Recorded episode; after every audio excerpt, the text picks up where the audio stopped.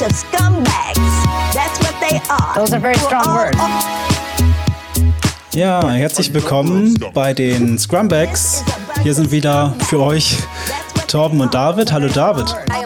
Hi Torben und hallo liebe Zuschauer und Zuhörer. Wir haben wieder eine Zufallsfrage mitgebracht, beziehungsweise eigentlich ganz viele. Die, wir müssen jetzt noch eine auswählen.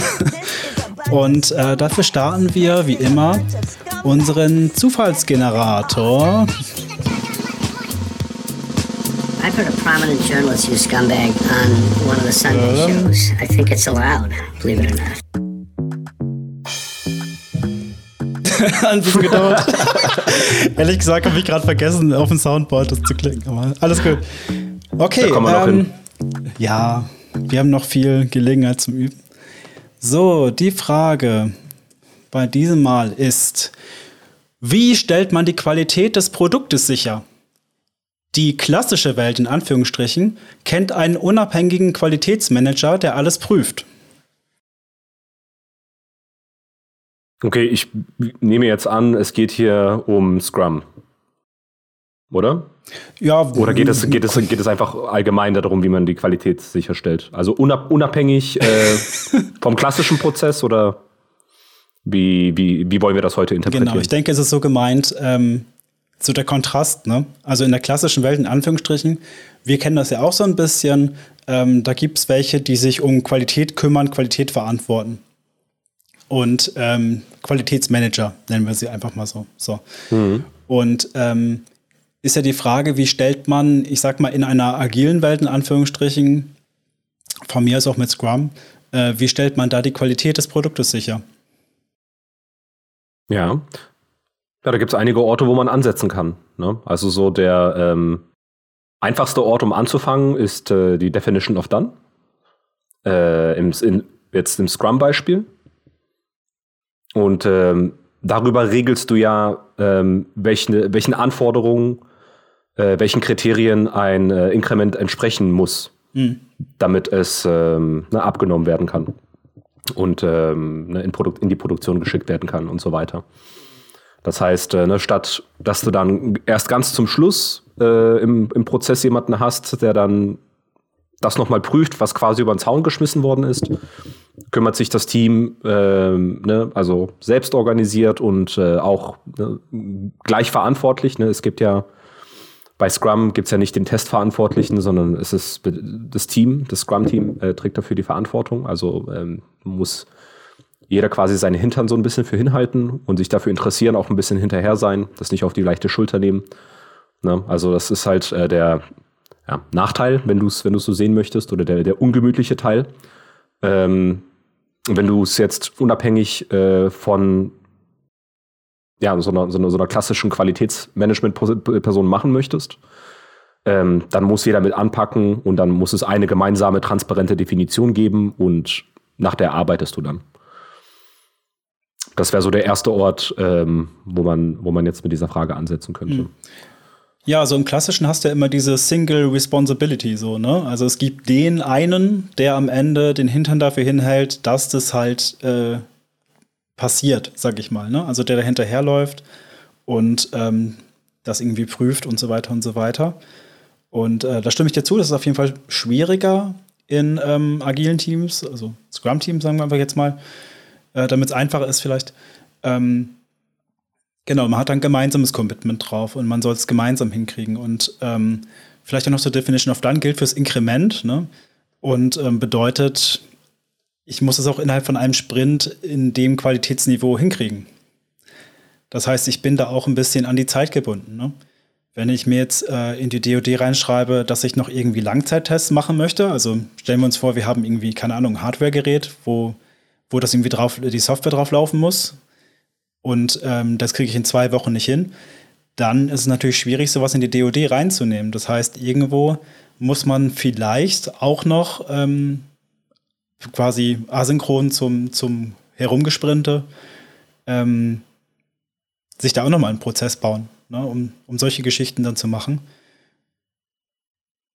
Genau. Ja, ansonsten ähm, fällt mir dazu auch noch ein, dass ähm, der, der, der Vorteil, wenn man es jetzt ähm, unabhängig von so einem Qualitätsmanager macht, ähm, ist, dass man ne, selber über die ähm, ja, Ressourcenzuteilung innerhalb des Sprints verfügt als Team. Ne?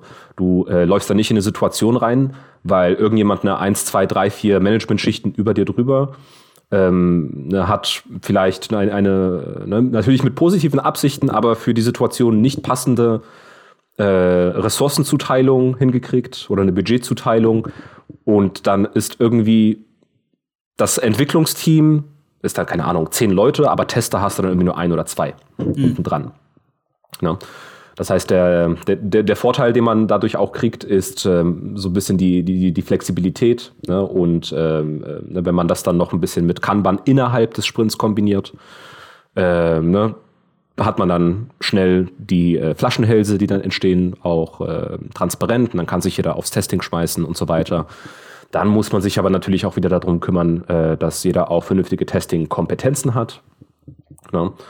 Ähm, dieser Prozess ist auch schwierig skalierbar, weil jedes Inkrement, auch wenn es äh, die gleichen, den gleichen Kriterien innerhalb der DoD entsprechen muss, ist jedes Inkrement einzigartig und hat, muss auf einzigartige Art und Weise auch irgendwo beleuchtet und äh, getestet werden und so weiter. Ja, also man, es gibt hier kein richtig oder falsch.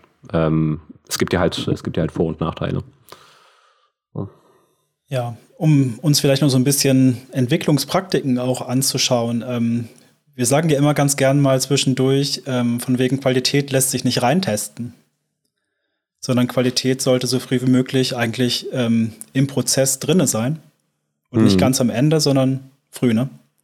Ja, die, die Frage und, ist auch, ähm, ah ja, erzähl.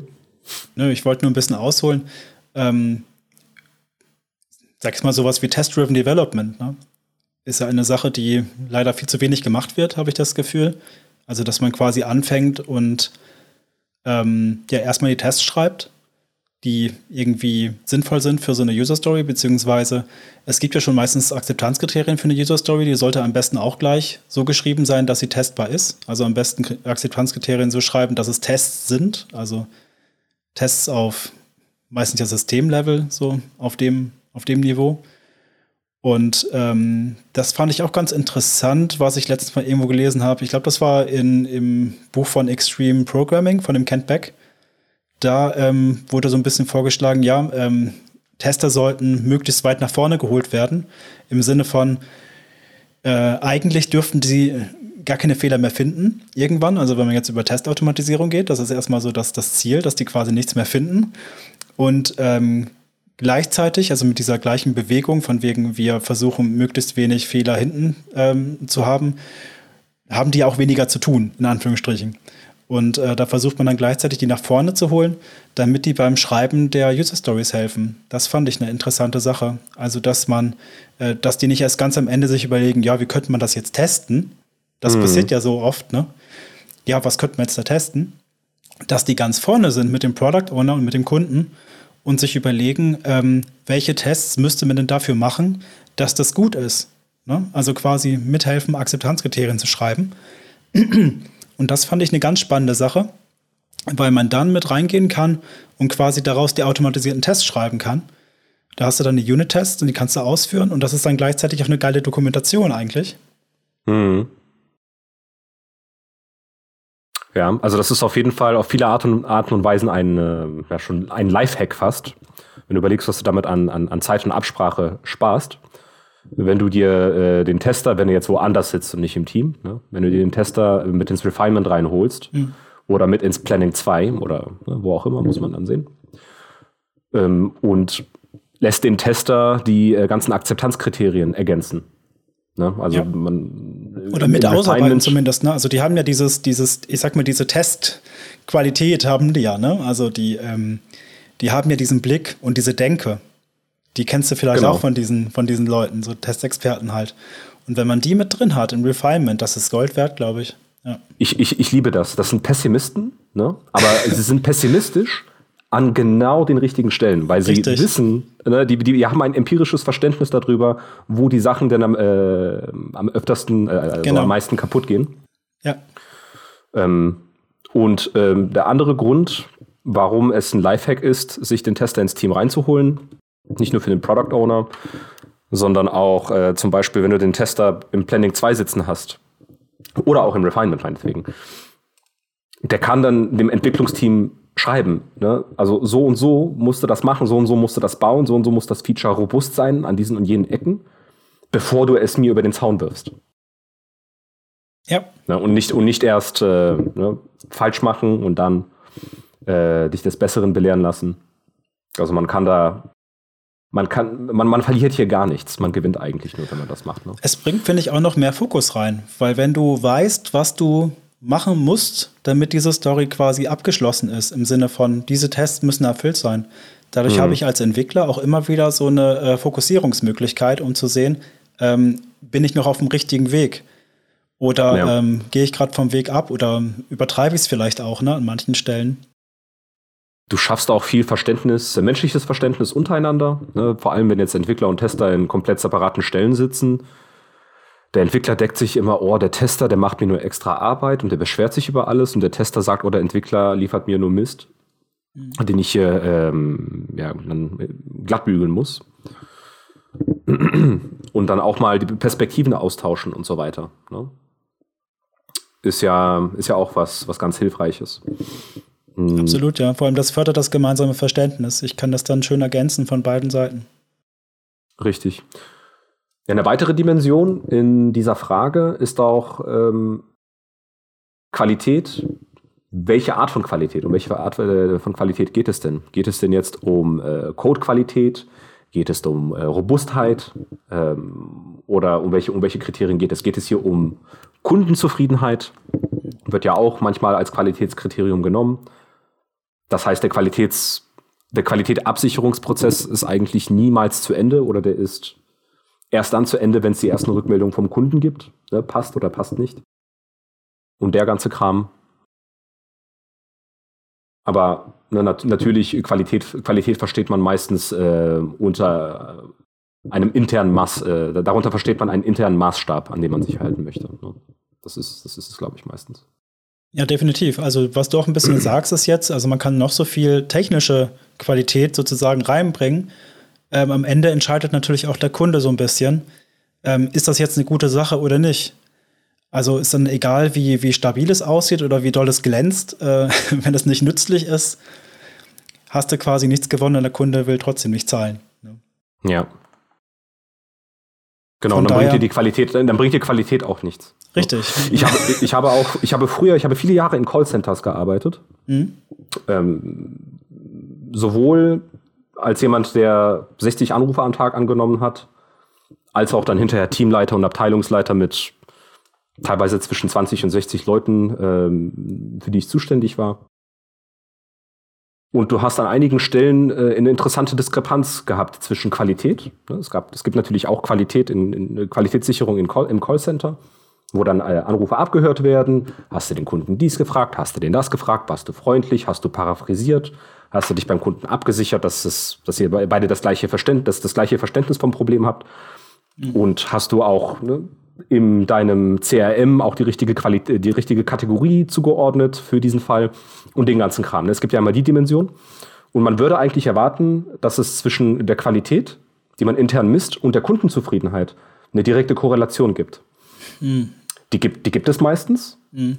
Und an einigen Stellen überhaupt gar nicht. Das heißt, äh, ja, vielleicht mal so ein bisschen abgeschwiffen von der Frage. Aber ich kriege gerade Flashbacks äh, zu ganz vielen interessanten Meetings, äh, wo man einfach versucht hat, auseinanderzunehmen, wie es sein kann, dass du dann Kollegen oder ganze Teams hast, die 90 bis 100 Prozent in der Qualität abschneiden, aber keine gute Kundenzufriedenheit hat, haben. Ne? Ah, genau, jetzt weiß ich, wie ich den Bogen zurückschlagen möchte, äh, wollte bei dem Thema. Und zwar hat man dann geguckt, wo jetzt die Diskrepanz ist. Ah, okay, der hat alles richtig gemacht, ne? Schritt für Schritt, Qualität hat er eingehalten, aber der hat mit dem Kunden dies oder jenes nicht gemacht. Er hat so und so eine Lösung nicht vorgeschlagen. Ähm, mhm. Oder war hier und da vielleicht nicht empathisch genug oder was weiß ich. Ne? Und dann gab es auch hinterher einen Prozess, um diese Diskrepanz wieder mit in die Qualitätskriterien einfließen zu lassen. Mhm. Also das ist, ähm, Das ist auf jeden Fall auch etwas, was man in der, ähm, ja, in, in, in der Produkt- und in der Softwareentwicklung machen sollte. Mehr. Das passiert meiner Meinung nach immer noch zu selten. Also du hast einen internen Qualitätsmaßstab, dann hast du die Kundenzufriedenheit draußen. Und oft finden diese beiden, beiden Welten nicht äh, oft genug zusammen, um sich dann auszutauschen und zu gucken, bringt denn dieser interne Qualitätsmaßstab überhaupt irgendwas am Markt? Ja, genau. Ja, vielleicht ist es, ja, hast du recht. Absolut. Also man muss es zusammenbringen. Und ähm, was mir jetzt noch ein bisschen eingefallen ist, da an der Stelle, wo du meintest, ja, man muss ein bisschen empathisch sein und äh, vielleicht auch ganz gut kommunizieren, vielleicht, ne? Also so im Rahmen von Qualität und Kundenzufriedenheit, wenn das dann zusammenkommt. Ähm, wir versuchen ja natürlich auch immer mit agilen Vorgehensweisen relativ früh rauszukommen.